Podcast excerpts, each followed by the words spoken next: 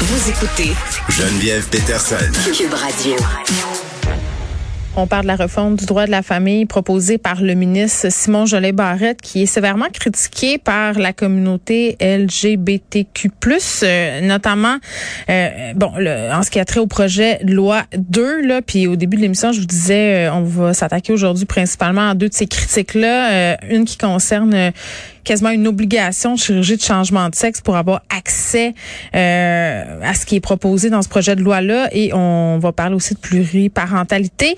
Euh, tout de suite, on, on, va parler de ce premier recueil là, avec Florence Ashley, qui est bioéthicienne et doctorante à la faculté de droit de l'Université de Toronto. Madame Ashley, bonjour. Bonjour. Bon, euh, là, euh, je veux juste qu'on essaie de comprendre là, parce que évidemment c'est euh, c'est un sujet qui est complexe, c'est un sujet qui est sensible aussi. Puis là, pardonnez-moi d'avance si je fais des erreurs, là, vous me le direz, ok? Parce que des fois, bon, on n'est pas toujours au courant de tout ce qu'il faut savoir. Là, euh, dans ce qui est proposé par Simon Jolin Barrette, projet de loi 2, là, ce que je comprends, c'est que ça prévoit qu'une personne, euh, bon, qui n'aura pas subi de chirurgie de réassignement de sexe, pourra pas changer son marqueur de sexe sur son acte de naissance, sur son certificat de naissance. Je pense que ça vaut aussi pour la carte d'assurance maladie. Est-ce que je me trompe? Donc, c'est une loi assez complexe et donc euh, qui est assez difficile à, à, résumer rapidement parce que d'un côté, oui, c'est un retour en arrière vers les euh, changements basés sur les chirurgies génitales. C'est ça. Toutefois, le gouvernement ne propose pas de mettre le marqueur euh, de sexe de toutes les personnes qui seraient gardées sur le registre, de les mettre sur le certificat de naissance ou la carte. Les personnes qui sont trans pourrait plus facilement ajouter une identité de genre. Le problème provient du fait, en grande partie, que le simple fait d'avoir sur une pièce d'identité la mention identité de genre alors que tout le reste du monde a une mention de sexe revient à dévoiler l'identité trans euh, des personnes ben qui n'ont pas eu ces chirurgies génitales-là.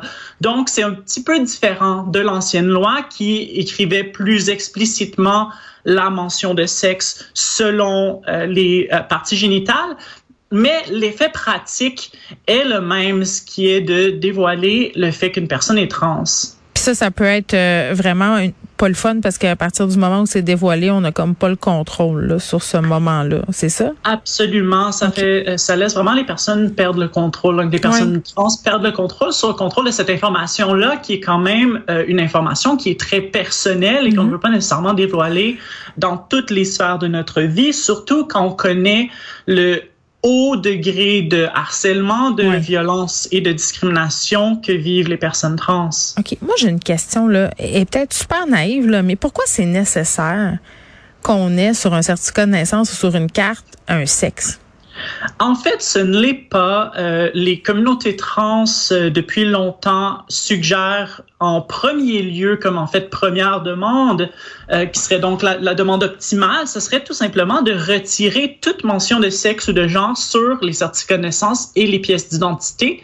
Euh, de même de qui est un peu euh, la ben, ça change rien là. Mettons que moi je me pointe je sais pas moi à l'hôtel de ville ou n'importe où que je sois un gars une fille une personne non binaire c'est ce qui ça change dans l'approche rien. Absolument ça. Et il y a souvent des arguments donc qui vont dire euh, des, des euh, par exemple vont dire ah oui mais c'est important médicalement ou c'est important pour les programmes euh, de d'action affirmative pour l'égalité des genres. Le problème c'est que hmm. ces programmes là ne sont pas basés sur le certificat de naissance ils sont basés sur l'auto-identification depuis très longtemps. Euh, donc, ça ne, ça ne, sert pas à ça. Hmm. De même chose pour euh, les euh, donc pour ce qui est médical, ça serait même de la négligence médicale que de se baser sur ce marqueur-là à la place d'aller chercher l'information qui est pertinente. il y a du sexisme souvent par rapport au genre dans le domaine médical ou ailleurs, donc l'enlever, ça serait peut-être aidant? Absolument. Et aussi, ça indiquerait aux, aux médecins d'aller voir c'est quoi qui est pertinent parce que, comme par exemple, une chose qu'on voit souvent, c'est que les médecins vont regarder un marqueur F, vont présumer, par exemple, que la personne a tel ou tel profil hormonal. Et là, on se rend compte que c'est une personne qui a un, un syndrome euh, euh, polycystic ovary syndrome. Euh, et donc, il y a des, qui a un, des, un profil hormonal différent. Et là, on se rend compte que ça a posé plein de problèmes de santé à cause que, justement, les médecins sont, ont pas été regarder ça en se basant basant trop rapidement sur les marqueurs de sexe. Donc, ça peut vraiment être même euh, nocif pour la santé euh, et doublement nocif pour euh, la grande majorité des mm. femmes qui ont beaucoup plus de difficultés à se prendre au sérieux par les médecins. Oui, puis ce qui est fou quand même avec ce projet de loi-là, là, Florence Acheté, c'est qu'on on le fait un peu en réaction avec un jugement de la Cour euh, supérieure, là, euh, bon, euh, par rapport à des articles du Code civil du Québec qui sont jugés mm-hmm. discriminatoires envers les personnes trans, les personnes non binaires. Puis avec si on va de l'avant avec tout ça, on va reculer, on va devenir l'une des provinces, si je me trompe pas, les moins progressistes à ce niveau-là. Absolument. Je pense qu'il y a vraiment eu un décalage. Je pense que le gouvernement pensait bien faire, mm. pensait faire quelque chose de progressiste, mais n'a pas suffisamment pensé à la question et n'a surtout pas consulté les ah, communautés une fois qu'il y a eu cette idée-là. Parce que oui, il y a eu un petit peu de consultation, mais ils ont été faites avant que euh, cette proposition-là soit soit euh, soit faite. Donc, mm. on n'a pas eu d'opportunité d'offrir euh, du feedback sur cette idée-là. Bon, euh, j'ai une question, OK, euh, par rapport à, cette fameuse chirurgie. premièrement, comment il faut l'appeler, là?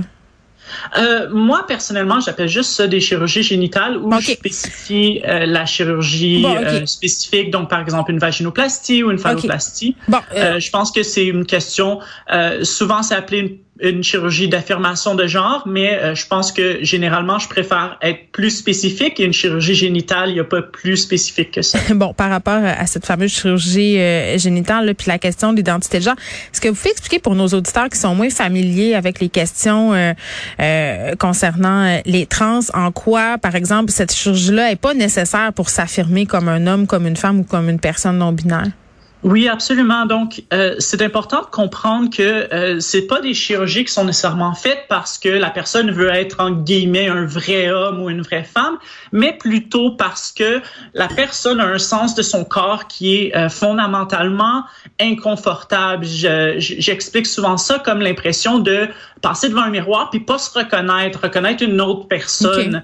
Et ça, ça peut être vraiment dérangeant. Et donc, souvent, les personnes qui euh, vont, euh, vont aller poursuivre ces chirurgies-là, c'est vraiment parce qu'il y a un sens que certaines parties de leur corps ne sont pas, sont, sont vraiment dans un sens très profond, leur sont inconfortables. Mais euh, ça ne veut pas dire que, par exemple, toute femme trans va se sentir inconfortable avec ses parties génitales. Donc, c'est vraiment une euh, vraiment du cas par cas où chaque personne a l'autonomie euh, doit, doit avoir l'autonomie et le choix mm. euh, à faire, euh, donc décider c'est quoi qui lui sied le mieux au niveau de son corps. Et il y a quand même beaucoup de personnes trans qui ne veulent pas avoir de chirurgie génitale pour plusieurs différentes raisons, dont notamment simplement ne pas en avoir l'envie, ne pas nécessairement avoir de problème avec les parties génitales qu'elles ont.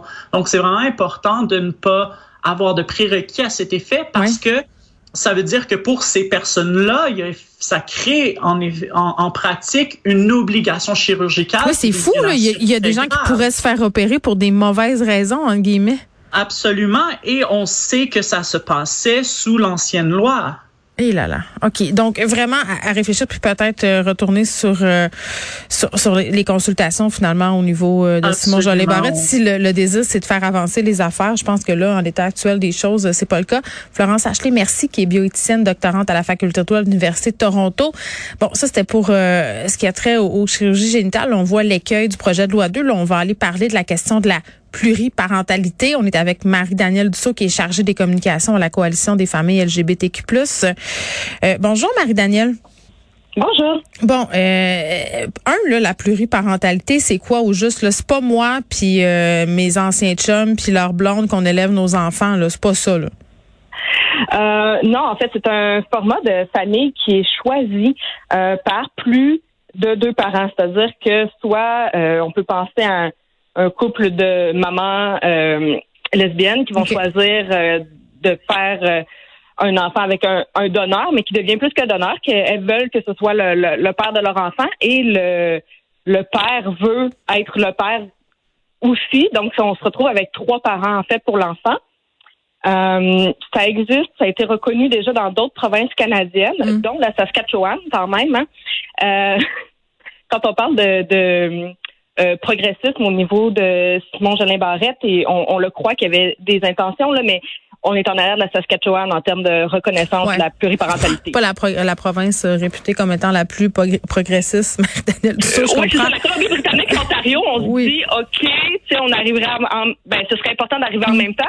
Mais là, il y a juste un écueil. Les familles pluriparentales ne sont pas du tout abordées dans le projet de loi, en fait. C'était des demandes euh, que vous avez. Expliquez-moi un peu en quoi ça aurait été très, très pertinent qu'on inclut la pluriparentalité dans cette réforme-là?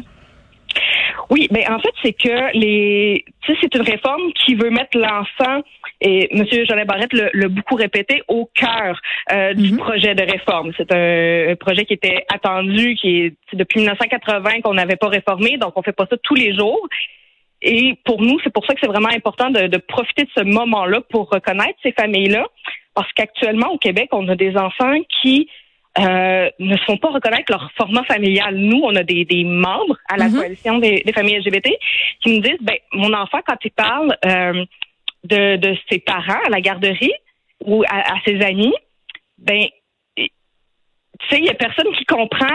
Légalement, il y a comme pas le droit parce qu'il y a juste deux parents sur euh, les fichiers. Puis là, lui, il comprend pas pourquoi, quand il ramène sa paperasse de l'école, il peut, il peut mettre papa, maman, mais pas sa deuxième mère ou pas son deuxième père, tu sais. Pourquoi faut qu'il mais, mais c'est tellement c'est tellement c'est tellement vrai ce que vous dites. Je remplissais récemment des demandes d'admission euh, dans des écoles secondaires de la ville de Montréal.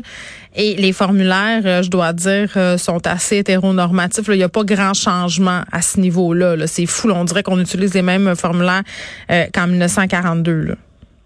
Oui, ben en fait, nous, on est quand même contents parce que le projet de loi 2 euh, veut changer les nominations dans, euh, le Code civil et on espère que ça va donner le levier à toutes les commissions scolaires, à toutes les, les paperasses administratives qui sont en retard pour dire, ben, oh, c'est parfait, on se met au goût du jour, le Code civil est au goût du jour. Fait que ça, mm. c'est comme un bon coup, mais de, de, de ne pas permettre un troisième ou un quatrième parent alors que c'est c'est pas c'est du rattrapage. Les familles existent, elles sont là, elles mm. vivent, et ces enfants-là ont ont besoin qu'on leur reconnaisse ce qu'ils vivent. Bon, moi j'ai une question bien bien euh, pratico-pratique là, euh, mhm. Marie-Danielle Dussault, puis peut-être ma question est pleine de préjugés là, fait que si jamais je suis pleine de préjugés là, pas de stress, vous me le dites. je, est-ce que moi je trouve ça déjà compliqué là, deux parents mettons en séparation là, souvent là ça donne lieu à des situations complexes de garde partagée et tout ça. Trois quatre parents là, ça veut-tu dire trois quatre maisons? Si l'enfant est au cœur de la démarche, il me semble en tout cas, je sais pas, c'est peut-être des situations isolées vous allez me dire, mais ça, ce bout-là, euh, ça m'inquiète quand même un peu. Oui, mais en fait, c'est très, euh, très intéressant ce qu'on découvre parce que euh, quand on côtoie ces familles-là, parce que comme l'enfant a été pensé dans une coparentalité ah, c'est ça. et non pas dans une relation amoureuse. Je comprends. Ben, tu sais, souvent ces parents-là, là, quand ils vont prévoir leur enfant, tu sais, quand ils vont avoir leur projet parental, ils vont déjà parler de, OK, mais où est-ce qu'on le met à l'école? OK, mais où est-ce qu'on va vivre pour pouvoir se séparer la garde, tu sais, dans, dans, un, rayon de distance, il y a du sens. Fait que tout est pensé pour l'enfant. Il est vraiment au cœur de la démarche. Il y a quand même plusieurs maisons pareilles. Il y a quand même plusieurs maisons, c'est vrai. Mais ça, c'est quelque chose qui existe euh, pour, de nombreuses familles au Québec. Ah, ça existe chez nous, je peux dire. ça. Oui, oui. Mais en n'ayant pas de chicane, en ayant une ouverture qui est déjà là, un temps, euh, un respect entre les parents, ben, on pense quand même que c'est c'est vraiment euh, ben, un modèle qui est intéressant pour ces enfants-là. Puis ces enfants-là ne se sentent pas euh, pris entre papa, maman, autre maman. Oui. Mais je trouve ça super intéressant, euh, Marie-Daniel, ça, cette réflexion-là, parce qu'évidemment, moi, j'avais pas vu ça comme ça, mais c'est vrai quand on présente à l'enfant d'emblée, dès sa naissance, que ça va être ça le modèle parental, puis qu'il n'y a pas de tension, puis que tout ça se passe euh, euh, bien, c'est vrai que c'est pas la même affaire qu'un enfant qui se fait déraciner de sa famille nucléaire, puis là, c'est un peu le bordel, puis il y a des ordonnances de la cour. J'avais vraiment pas vu ça de même. Donc, vraiment, là, c'est le fun d'en parler. Marie-Danielle Tussaud, merci. Je comprends que ça aurait été le fun qu'on ait de l'avant avec cette question de la pluriparentalité. C'est pas fini les réflexions sur la réforme familiale. Moi, j'espère que Simon Jolin, Jolin Barrette va entendre euh, vos revendications. Marie-Danielle Dussault, qui est chargée des communications à la Cour